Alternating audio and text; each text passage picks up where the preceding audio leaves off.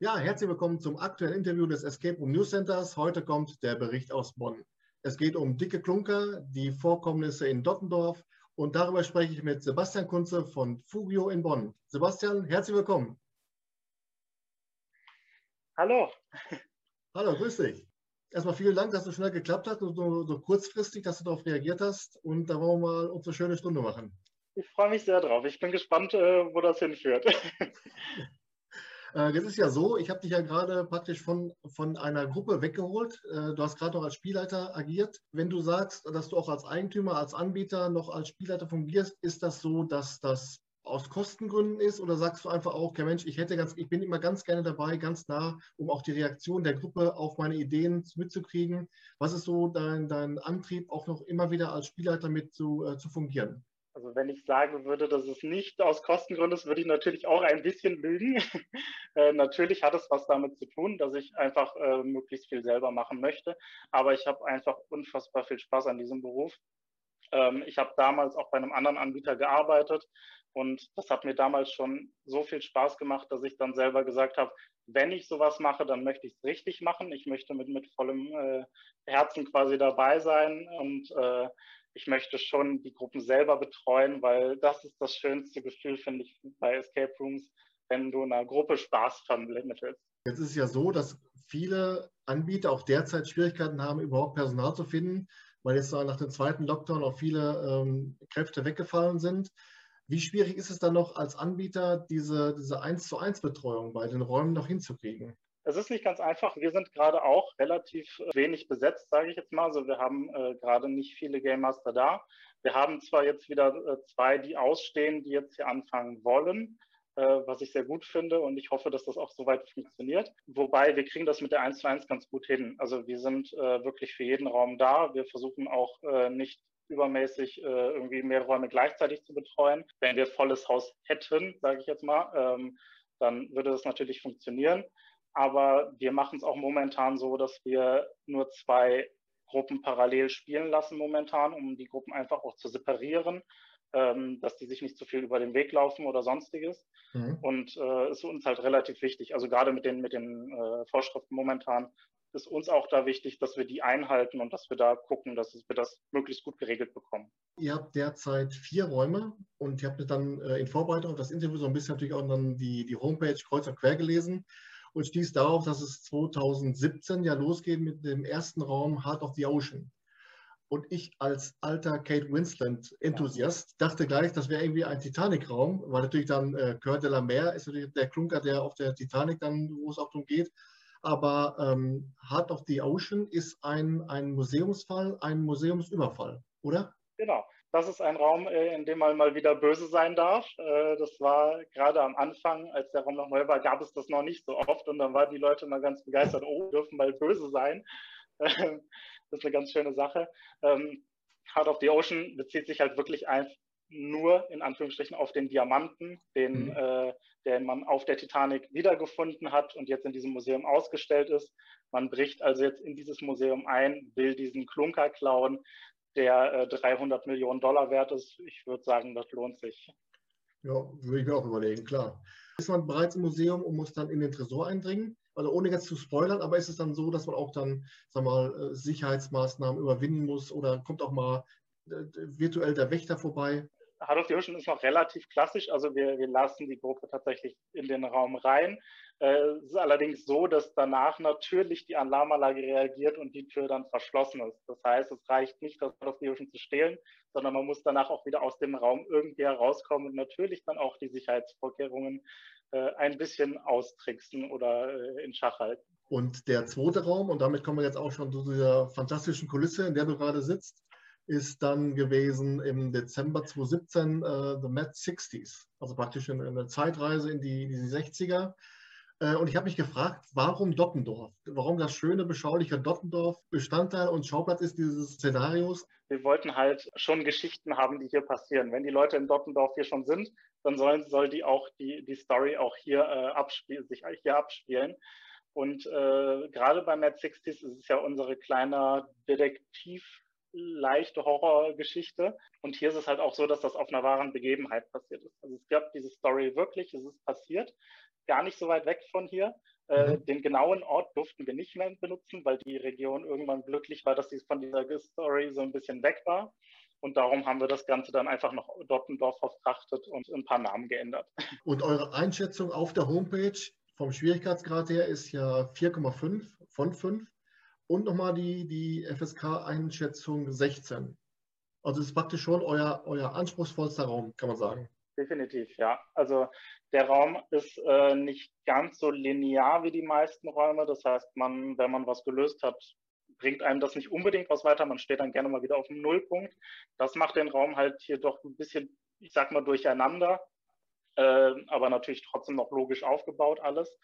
Ähm, aber es ist halt tatsächlich so, dass es der schwierigste und doch deutlich anspruchsvollste Raum hier ist, weil er sehr tricky Rätsel auch drin hat. Und woran liegt die Begründung, dass es FSK 16 ist? Ist es dann besonders gruselig oder tatsächlich so in den Raum äh, Horror Thriller oder wo machst du es dran fest? Das ist eine Empfehlung von uns, das ist keine Vorschrift. Wir hatten auch schon mal welche, die ein bisschen jünger waren hier drin, aber wegen des Themas, weil es halt wirklich so ein bisschen horrormäßig ist und man das ein oder andere findet, was äh, man nicht in jedem Haushalt finden sollte, ähm, ist das äh, unsere Gründung, dass wir es ab 16 machen. Ähm, und wenn wir jetzt davon sprechen, dass das der, der anspruchsvollste Raum ist aus Spielersicht, dann war doch mit Sicherheit dann euer Torraum Mjölnir der anspruchsvollste Raum aus, aus Anbietersicht, also praktisch dann den auch äh, darzustellen, herzustellen. Wie geht man an so eine Aufgabe ran? Weil das ist ja schon von der Kulisse schon sehr anspruchsvoll. Genau, das stimmt. Äh, wir waren relativ lange bei noch einem anderen Thema gewesen. Ähm, wir haben da auch viel überlegt, wie machen wir es. Äh, es sollte erst eine Hülle werden und dann ist uns tatsächlich etwas über den Weg gelaufen, was wir nicht abschlagen konnten. Wir haben nämlich äh, ein Original-Filmrequisit aus dem Marvel-Film bekommen. Und das wollten wir unbedingt mit in den Raum, mit in einen Raum ein integrieren. Und somit ist dann der Mjölnir entstanden, also Thors Hammer. Dann haben wir wirklich erstmal geguckt, gut, wie machen wir das? Was bauen wir in den Raum? Wie kriegen wir dieses Feeling hin? Ähm, wie bauen wir ein Asgard auf? Ähm, natürlich viel mit Holz gearbeitet, ähm, sehr viel äh, neue Werkzeuge gekauft. und ähm, ja, letztendlich hat sich dann da so, so ein bisschen die Story drum entwickelt. Dann wurde natürlich viel überlegt, wie können wir die Rätsel darin einbinden, dass es auch irgendwie Sinn macht von der Story her. Und äh, so hat sich das Stück für Stück aufgebaut. War auch da damals relativ aufwendig, weil der sehr technisch ist. Also der ist so, so ein 2-0er Escape Room, also ohne, ohne Schlösser. Mhm. Und da war es halt äh, das war jetzt unser, unser erster, der, der komplett ohne Schlösser auskam. Und das war dann natürlich dann nochmal ein, ein großes Highlight und äh, nochmal viel, viel Hirnschmalz reingeflossen. Aber ist schon so, dass das alles in, Eigenleistung ist? Oder sagt man auch, komm, wir holen da mal meinetwegen einen Kulissenbau ran? Oder, ähm, oder ist es dann wirklich so, dass man sich auch mit der Zeit als, als Anbieter, als, als Konzeptionierer von Escape Rooms sich auch vieles selbst aneignet und dann mit jedem Raum eigentlich auch besser wird? Also die Entwicklung sieht man bei uns schon, denke ich. Und ähm, wir bauen das Ganze zu zweit auf. Also ich mit meinem Mann zusammen bauen die Räume wirklich komplett alleine auf. Demnach dauert es dann natürlich auch deutlich länger, als wenn man sich jetzt irgendwie einen Kulissenbildner oder sowas holt. Ähm, wir wollen, aber das war mir von Anfang an schon klar, ich möchte meine eigenen Räume haben. Ich möchte das selber machen. Ich habe viele Angebote auch von Freunden und so weiter, aber dann denke ich mir immer, ja, aber dann könnt ihr den Raum nicht mehr genießen, wenn ihr ihn spielt. Also ich möchte wirklich bis zum Schluss allen, die, die den Raum spielen, die Überraschung behalten und ähm, versuche da möglichst viel oder möglichst alles eigentlich alleine beziehungsweise zu zweit zu machen. Ähm, und äh, da bin ich meinem Mann auch sehr dankbar, dass er das Ganze mit mir aushält. Ja. Wir äh, haben da schon viele, viele Stunden hier reingesetzt und hoffen, dass es äh, dann auch immer gut ankommt natürlich. Jetzt habe ich gerade gesagt, äh, das sollte auch nicht despektierlich sein gegenüber den anderen Räumen, dass der äh, Möllnier der, der anspruchsvollste Raum aus Sicht des, des Anbieters, des, des Raumerstellers ist. Aber ich kann mir auch vorstellen, auch so ein Raum, diese Kulisse, wo du gerade drin sitzt, Mad 60s, ist ja auch nicht so einfach, alles so in, diesen, in diese Zeitschiene reinpassen zu lassen. Äh, geht man da auf Flohmärkte? Macht man das bei, bei eBay Kleinanzeigen oder macht man einen Ausschlag am schwarzen Brett im Dorf? Äh, ähm, hier, guck mal, wer hat was aus den 60ern, wir suchen noch was oder wie, wie macht man sowas? Äh, tatsächlich alles. also man, man will einfach äh, möglichst viel mitnehmen, man, man versucht überall was zu finden, man geht auch notfalls bei Spermel oder sowas, was wir sehr ungern machen, aber manchmal liegt da halt einfach genau das Stück, was wir brauchen.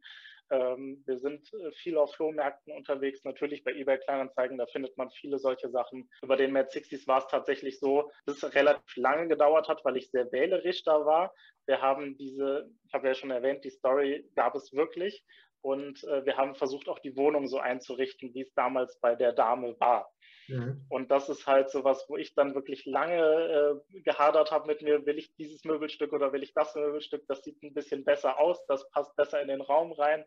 Ähm, das hat ein bisschen gedauert, aber an sich ist, läuft man immer mit offenen Augen rum und sucht, ob man irgendwo was findet. Äh, als ich meiner Tante erzählt habe, dass ich einen 60er-Jahre-Raum baue, hat die mir unfassbar viele Bücher und Kram vorbeigebracht, wo ich mir dachte, okay, das kann ich gar nicht alles benutzen, aber schön, dass ich es da habe. Ja. Äh, das war dann doch, äh, ja, man, man bekommt überall wo was her machst du nachher noch einen zweiten Teil draus. Mal schauen. Jetzt ist es so, ähm, Räume mit Lokalkolorit finde ich immer besonders gut, aber das, was mir zum Beispiel zum Thema Bonn eingefallen wäre, war natürlich klar, die deutsch-deutsche Geschichte oder die, die Regierungszeit oder der Kalte Krieg. Geht man da an solchen historischen Gegebenheiten eher ungern ran, weil dann da noch Angst hat, dass man vielleicht ein Historiker den Raum spielt und er nimmt das Ding auseinander? Oder weil es einfach auch diese, diese Mordgeschichte spannender war? Äh, ich glaube, da ist beides so ein bisschen mit drin. Also es gibt viele Geschichten auch in Bonn, die mich sehr interessieren, wo ich gerne sagen würde, ach, das wäre schon cool, darüber einen Raum zu bauen. Ich meine, einer der bekanntesten Bürger in Bonn war Beethoven. Äh, dazu einen Raum zu machen, fände ich persönlich sehr cool. Da ist halt immer die Frage, äh, wollen die Leute das spielen? Und da haben wir auch schon mal viel hier im Laden rumgefragt, Kunden, die schon, schon alle hier durch haben oder so, haben wir da mal angesprochen. Und die meinten dann, ja, wäre lustig, aber ist jetzt nicht so das Thema, was umzuziehen würde. Äh, und darum müssen wir da natürlich auch ein bisschen schauen, was wollen die Leute spielen. Und äh, gerade bei uns ist es ja so, wir versuchen auch wirklich Themen zu haben, die es nicht direkt immer überall so gibt. Also Heart of the Ocean Museumseinbruch hat man mittlerweile öfters. Gab es damals, als der Raum neu war, gar nicht so viele. Äh, ich glaube, mit dem Mjölnir und mit dem Geldspeicher, gerade die, das sind Räume, die man äh, so doch relativ selten findet, so Themen, sage ich jetzt mal. Wobei ich auch gerade bei Mölnir drauf gekommen wäre, dass das so auch dann ein persönliches Fable ist, ein persönliches Hobby ist, dass man auf so einen Raum kommt. Oder war es dann tatsächlich so, dass du gesagt hast, wir gucken mal, was ist so in der, in der Umgebung, was die anderen Leute haben, was hat so die, was haben die, die Mitbewerber und dann gucken wir mal, welche Nische wir noch füllen können. Oder war es auch tatsächlich so, dass das so, so, ein, so ein Thema ist, was dann auch persönlich dann privat interessiert? Also es ist definitiv ganz viel äh, Person, also Persönliches da drin. Ähm, wie gesagt, ich möchte meine eigenen Räume, meine eigenen Stories. Ähm, ich bin natürlich auch immer so ein bisschen mit am Überlegen, was gibt es schon oft oder sowas. Äh, auch ein Thema, was mich wahnsinnig inspirieren würde, wäre Gefängnisausbruch zum Beispiel. Da hätte ich ganz viele Ideen zu.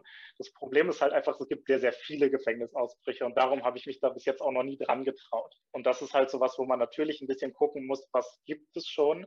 Ähm, aber da mein äh, Interessenspektrum doch äh, gerne mal auch ein bisschen abweichend ist von den Standardräumen, die es so gibt oder von vielen anderen Räumen, die es so gibt, versuche ich da doch schon äh, meine Interessen auch ein bisschen mit einzubringen. Und dann macht man die Sache auch schon, also das habe ich schon bei vielen anderen Anbietern auch gesehen, wenn die wirklich äh, ein Thema bauen, wo die selber total hinterher sind, dann wird dieser Raum auch meistens sehr, sehr gut. Ich könnte mir auch vorstellen, dass so ein, so ein Raum wie Mölln hier zum Beispiel auch Fans von dieser, äh, dieser Thematik auch anzieht, die da extra dann nach Bonn kommen, um diesen Raum zu spielen. Oder ist das dann soweit auch wieder nicht? Doch, definitiv. Also äh, gerade Lab hatten wir öfter schon hier, also Lab-Akteure, die mögen sowas halt total gerne und äh, ich freue mich immer, wenn ich sowas hier habe, weil die sich dann natürlich auch äh, total wohlfühlen da drinnen und dann auch so Kleinigkeiten entdecken, weil ich versuche immer auch so kleine Easter Eggs in meinen Räumen zu verteilen, mhm. Äh, die mir einfach Spaß machen und äh, freue mich dann natürlich, wenn dann gerade so jemand, der sich auch in der Materie auskennt, die dann auch wiederfindet.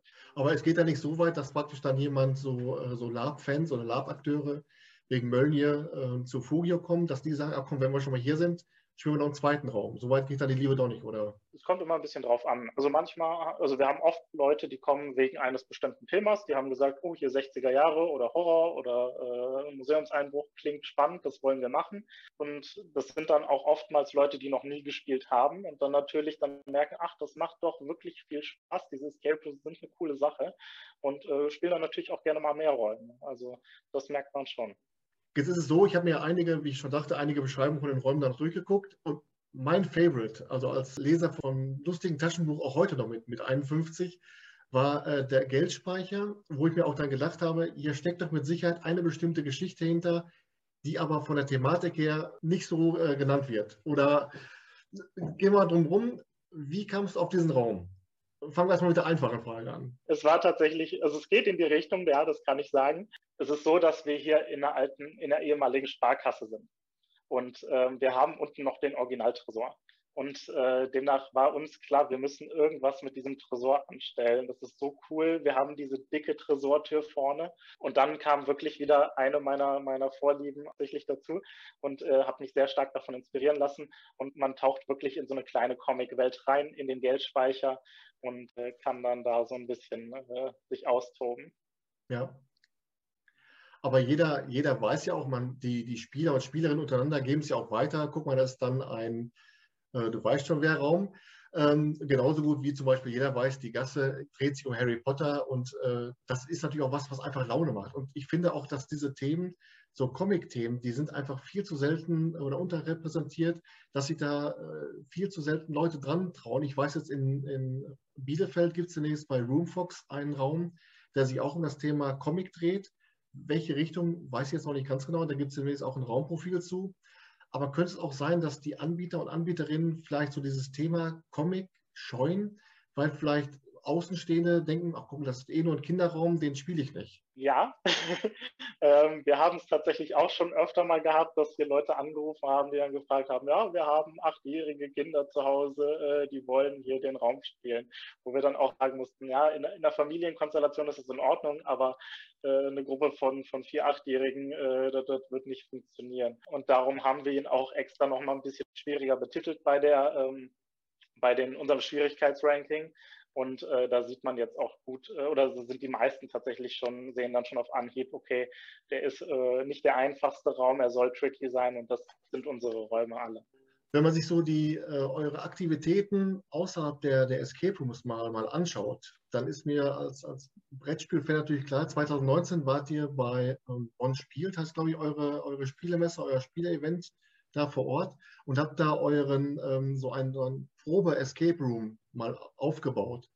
Ist das eine Sache, die ihr öfter macht? Habt ihr das damals extra für Bonn spielt gemacht? Oder geht ihr damit auch auf Stadtfeste oder auf ähm, Weihnachtsfeiern oder was auch immer? Ja, also ich bin auch leidenschaftlicher Brettspieler und auch Mitglied in der wilden Zockerei in Bonn. Das ist ein Brettspielverein und äh, der organisiert das Ganze, dieses Bonn spielt. Und tatsächlich ist es damals für Bonn spielt entstanden, weil ich einfach gedacht habe, ich liebe diese Veranstaltung, ich liebe Escape Rooms, ich möchte das irgendwie miteinander verbinden und äh, kann dann natürlich da auch so ein bisschen Werbung machen, dass die Leute das mal anspielen, sehen, wie funktioniert ein Escape Room äh, und habe den dafür gebaut. Ähm, Mittlerweile waren wir auch schon ein bisschen unterwegs. Es ist jetzt nichts, was man fest buchen kann oder sowas. Es ist wirklich rein so ein bisschen aus, äh, ja, auch ein bisschen PR-Zwecke natürlich, dass wir uns einfach so ein bisschen vorstellen können, dass die Leute uns sehen und halt auch mal dieses, dieses Escape Room einfach mal ausprobieren können. Dass sie nicht direkt einen Raum buchen, sondern wirklich einfach, wenn sie das sehen, dass wir irgendwo sind, das teilen wir natürlich auch mal über Facebook und sonstiges mit, mhm. ähm, dass die Leute das dann einfach mal ausprobieren können und so gucken, ach, das macht Spaß, das ist eine coole Sache, äh, dann können wir mal auch mal so einen richtigen Raum spielen oder halt äh, irgendwas in der Art machen. Ja. Ähm, jetzt ist es ja so, dass die, die Brettspielindustrie, sage ich jetzt mal, im, in den Lockdowns so ein bisschen auch von der Escape Room-Szene profitiert hat. Es gibt ja äh, unheimlich viele äh, Brettspiele, die auch dann, ob das die Exit-Reihe ist oder wie auch immer.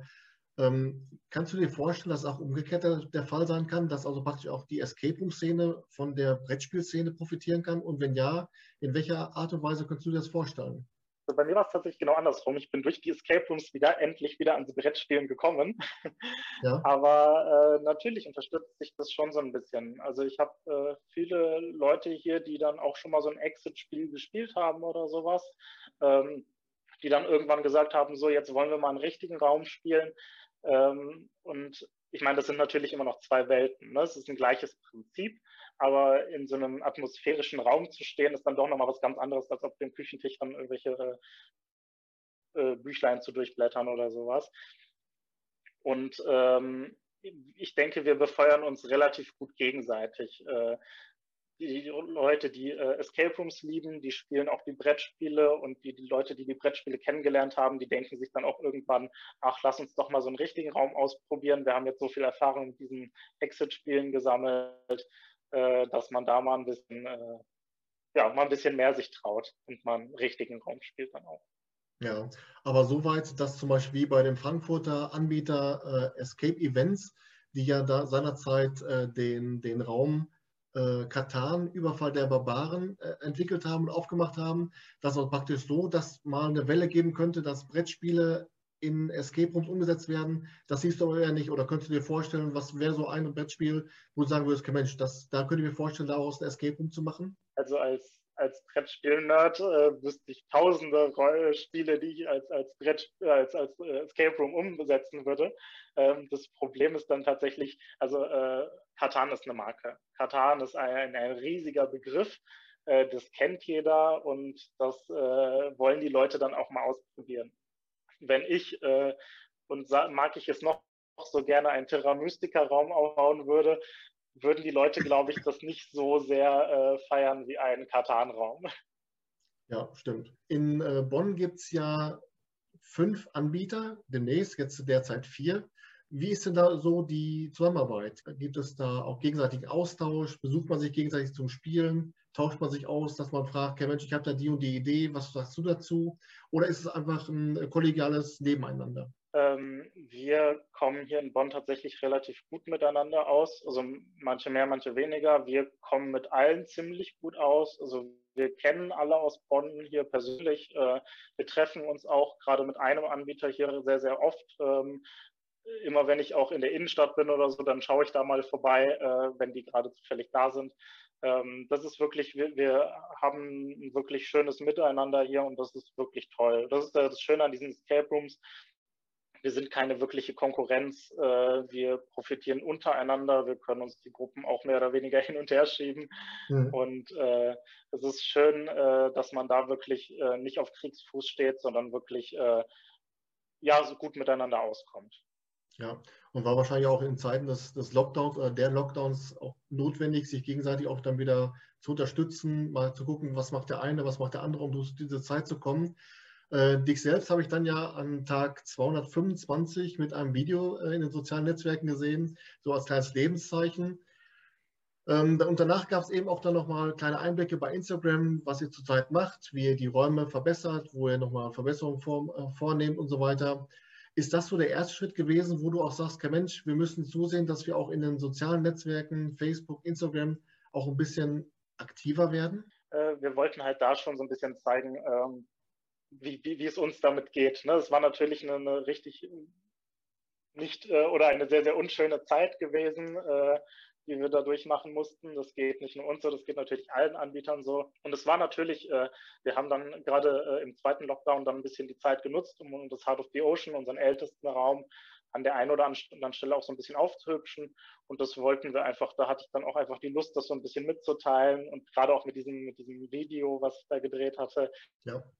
Ähm, einfach ein bisschen zu zeigen, äh, wir sind noch da, wir halten hier für euch die Stellung, weil wir haben von so vielen Leuten irgendwelche E-Mails oder Anrufe bekommen von wegen, ja, wir wollten unbedingt noch bei euch den, den, den, den Raum spielen. Äh, geht das momentan? Wie ist das momentan? Und es hat immer im Herzen wehgetan, die Leute quasi abzuweisen und zu sagen, nee, wir dürfen nichts machen, leider. Und darum war das einfach nur nochmal so eine, so eine kleine Info für alle. Äh, wir sind noch hier, wir halten die Stellung und äh, wir freuen uns einfach, wenn wir wieder aufmachen dürfen und äh, sind einfach froh, wenn wir wieder die Leute hier in die Räume lassen dürfen. Ja, und so kleine Videoformate, wäre das auch was für die Zukunft, jetzt nach den ganzen Lockdown-Tralafitti, wo du sagst, ja Mensch, Damit könnte man auch nochmal eine noch stärkere Bindung der Kunden zum Fugio erzielen. Oder sagst du, der Aufwand, der zeitliche Aufwand für so einen Social Media Content ist einfach zu, zu groß für den Ertrag? Ich würde gerne mehr machen. Ähm, tatsächlich ja. Äh, ich bin da manchmal so ein bisschen schluderig. Ich vergesse sowas gerne mal. Äh, ich würde gerne mehr machen.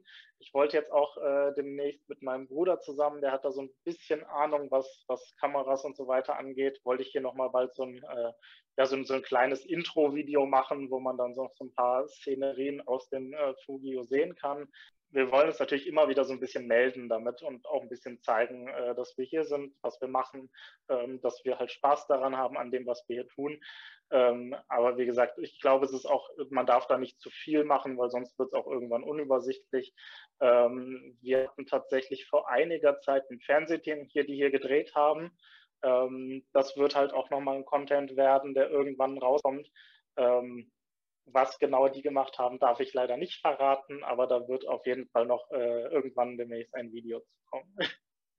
Wenn wir jetzt mal zu den Aussichten kommen für die nächste Zeit, würdest du sagen, dass jetzt mit den vier Räumen, die ihr, die ihr jetzt am Standort habt, ist damit euer Platzkontingent ausgereizt oder ist noch Platz da?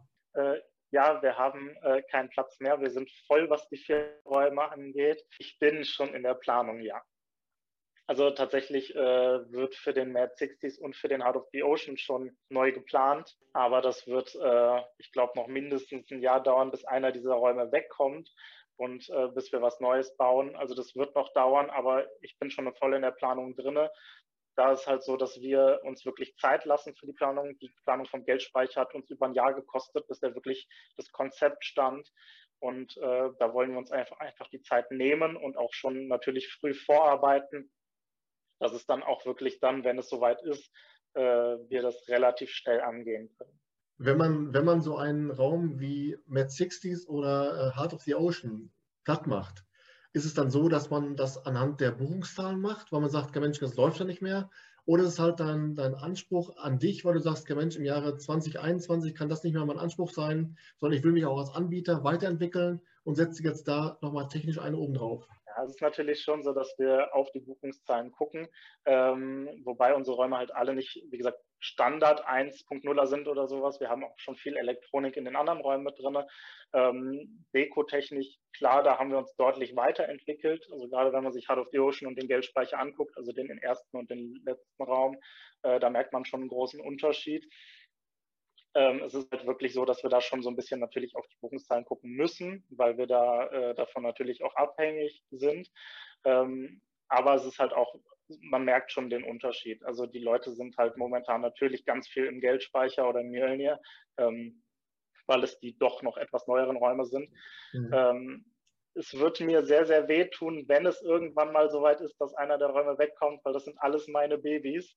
Und äh, ich, ich habe jetzt schon Angst davor, aber es muss halt irgendwann auch mal getauscht werden. Und äh, wie gesagt, Themen werden schon geplant und äh, da bin ich mal gespannt, wie es da weitergeht. Ich hatte immer schon mal eine, eine Grundidee fürs Escape Room News Center. Und zwar habe ich in meinem Freundeskreis immer das Problem, dass die Leute zwar jetzt wissen, dass man nicht eingesperrt wird für eine Stunde, sondern die haben überhaupt keine Ahnung, was für eine Art von Rätseln sie dort erwartet. Ob sie was, sie denken immer, die müssten was rechnen. Könntest du dir vorstellen, dass man zum Beispiel einen Raum wie Heart of the Ocean oder Mad 60s kurz vor der Abrissparty nochmal einmal spielen lässt, vielleicht sogar mit einem Kamerateam begleiten lässt, um das einfach mal so eine Du-Vorführung mal zu machen? Oder sagst du, okay, Mensch, das, was ich jetzt da an Technik reingebaut habe, das möchte ich auch nicht wie so ein Zauberer auch nicht verraten, sondern äh, das soll mal schön alles geheim bleiben und ich möchte auch nicht, dass das äh, so publik gemacht wird, auch wenn das jetzt ein Raum ist, der aufgegeben wird das ist tatsächlich was, was ich mir schon oft überlegt habe. Ähm, einfach nur, wir setzen so viel Arbeit und so viel, also generell Escape Room-Anbieter setzen so viel Arbeit und so viel Liebe in solche Räume rein. Und darum finde ich es schade, wenn so ein Raum einfach irgendwann weg ist. Und darum fände ich es wirklich, ich persönlich fände es wirklich schön, wenn man ein Video oder ganz viele Fotos hat, wo man den Raum sieht, wo man vielleicht das eine oder andere Rätsel oder auch mal ein bisschen hinter die Technik, hinter die, äh, hinter die Kulissen gucken kann, fände ich immer extrem spannend bei vielen Räumen. Äh, darum wäre das tatsächlich was, was ich mir sehr gut vorstellen könnte, äh, weil ich möchte, dass Räume nicht in Vergessenheit geraten. Es gibt so viele schöne Räume, die ich gespielt habe, die es mittlerweile nicht mehr gibt und wo ich mir denke, ich habe keinen Anpack mehr von diesem Raum. Ich will gerne nochmal in den Raum reingucken oder diesen Raum nochmal gerne sehen. Also wenn du demnächst mal äh, 2022 ähm, da Bedarf hast an einer Abrissparty, ähm, das können wir gerne mal machen, da stelle ich mich gerne zur Verfügung, denn ich sehe es nämlich genauso. Ähm, wenn Räume in Vergessenheit, also wenn ich dabei wäre, wenn so ein Raum rausgebaut wird, ich glaube, da werde ich Gänsehaut, weil ich auch dann weiß, dass derjenige, der es gebaut hat, sehr viel Arbeit reingesetzt hat. Und wenn ich überlege, wie, viel, wie viele Menschen der schon dann Freude gemacht hat, äh, aber wie gesagt, das wäre auch eine schöne Idee, dass man da auf jeden Fall so einen Raum auch dann in Erinnerung behält. Ähm, das behalten wir mal im Hinterkopf. Jetzt hast du eben schon mal gesagt, dass du zum Thema äh, Beethoven auch mal deine Kunden gefragt hast. Ähm, würde euch das reizen? Äh, wäre das ein Thema, ähm, was euch dann auch zum Spiel animieren würde? Gab es denn darüber hinaus, außer den Reaktionen auf den Beethoven-Raum, auch mal Reaktionen, welche Räume die Leute gerne hätten? Und würdest du dann für den nächsten Raum darauf reagieren oder wie sieht es aus? Ähm, das ist das Schöne hier, ähm, da wir auch wirklich, du hast es ja eben schon angesprochen, so viele verschiedene Themen haben, lassen uns die Leute da relativ freie Hand. Also die haben gemerkt, äh, lass den Sebastian machen, da kommt schon was ganz Gutes bei rum. Aber äh, natürlich gibt es immer mal wieder Vorschläge von Leuten. Wir haben schon von zig Leuten gehört, wir sollen einen Harry Potter Raum bauen oder sonstiges. Äh, hört man ja sehr oft. Äh, aber das ist halt so was, wo wir sagen, wir möchten auch schon so ein bisschen besondere Räume haben. Wir wollen nicht das, das 0815-Thema, wir wollen nicht das, das 500. Labor haben. Ich liebe Laborräume, ich mag sie total gerne, aber wir wollen dann doch schon so ein bisschen gucken, dass wir unsere eigenen Interessen da wirklich verarbeitet bekommen und dann halt natürlich auch so ein bisschen äh, uns abheben und wirklich Stories haben, die es halt nicht so überall gibt. Jetzt ist ja so, ähm, dass zum Schluss eines Interviews immer auch die obligatorische Frage kommt nach einem Geheimtipp. Ein äh, Raum, ein Escape Room in Deutschland, wo du sagst, der hat dich beim Spielen überrascht, aber der fliegt derzeit noch zu sehr unterm Radar und der hat eigentlich mehr Aufmerksamkeit verdient. Da muss ich jetzt kurz überlegen. Ähm, wir waren letztens äh, im Urlaub. Ähm, was heißt im Urlaub? Wir waren ein paar Tage im Heidepark und sind danach nach Hannover gefahren. Und in Hannover haben wir einen äh, Sherlock Holmes Raum gespielt. Der war, jetzt muss ich überlegen, wie der Anbieter heißt, äh, Running Out of Minutes. Ich habe von diesem Raum, warum auch immer, nicht viel erwartet. Es war halt so ein, äh, ne, Sherlock hat man schon mal ein paar Mal gehört, aber es, ist, es war genau der Raum, den ich liebe. Es waren Stand, also viele, ich sag mal, Standardrätsel drin, die aber sehr, sehr schön umgesetzt waren. Es war einiges an Technik auch mit dabei. Also es war tatsächlich ein klassischer Escape Room, wo man viel zu rätseln hat, aber doch in einem sehr, sehr schönen Setting, wunderschön äh, gestaltet. Auch der Eingangsbereich ist echt schön. Mhm. Also das ist ein Raum, der mich wirklich überzeugt hat, wo ich wirklich viel Spaß hatte und äh, den ich äh, uneingeschränkt weiterempfehlen kann.